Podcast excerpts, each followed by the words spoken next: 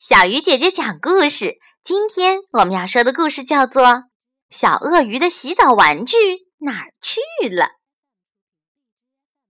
小鳄鱼特别喜欢洗澡，它还喜欢在浴缸里放好多的洗澡玩具。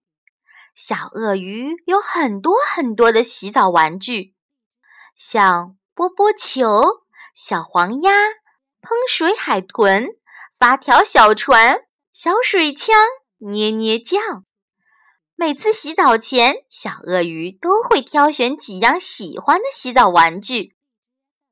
小鳄鱼拿起小黄鸭问：“小黄鸭，今天你愿意陪我一块儿洗澡吗？”小鳄鱼拿起小海豚问：“小海豚，今天你愿意陪我一块儿洗澡吗？”小鳄鱼拿起小船问：“小船，今天你愿意陪我一块洗澡吗？”小鳄鱼拿起小章鱼问：“小章鱼，今天你愿意陪我一块洗澡吗？”最后，小鳄鱼选择了小黄鸭、小海豚、小船和小章鱼陪自己一块洗澡。一二三四，把玩具放进浴缸之前，小鳄鱼特意数了数，自己一共拿了四个洗澡玩具。一二三四，小鳄鱼爬进浴缸后又数了一遍，看看浴缸里是不是还有四个玩具。一。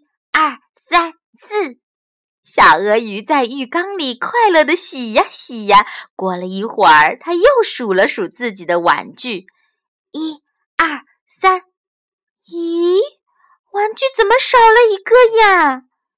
小鳄鱼在浴缸里摸呀摸，摸呀摸，摸出来了一个小黄鸭。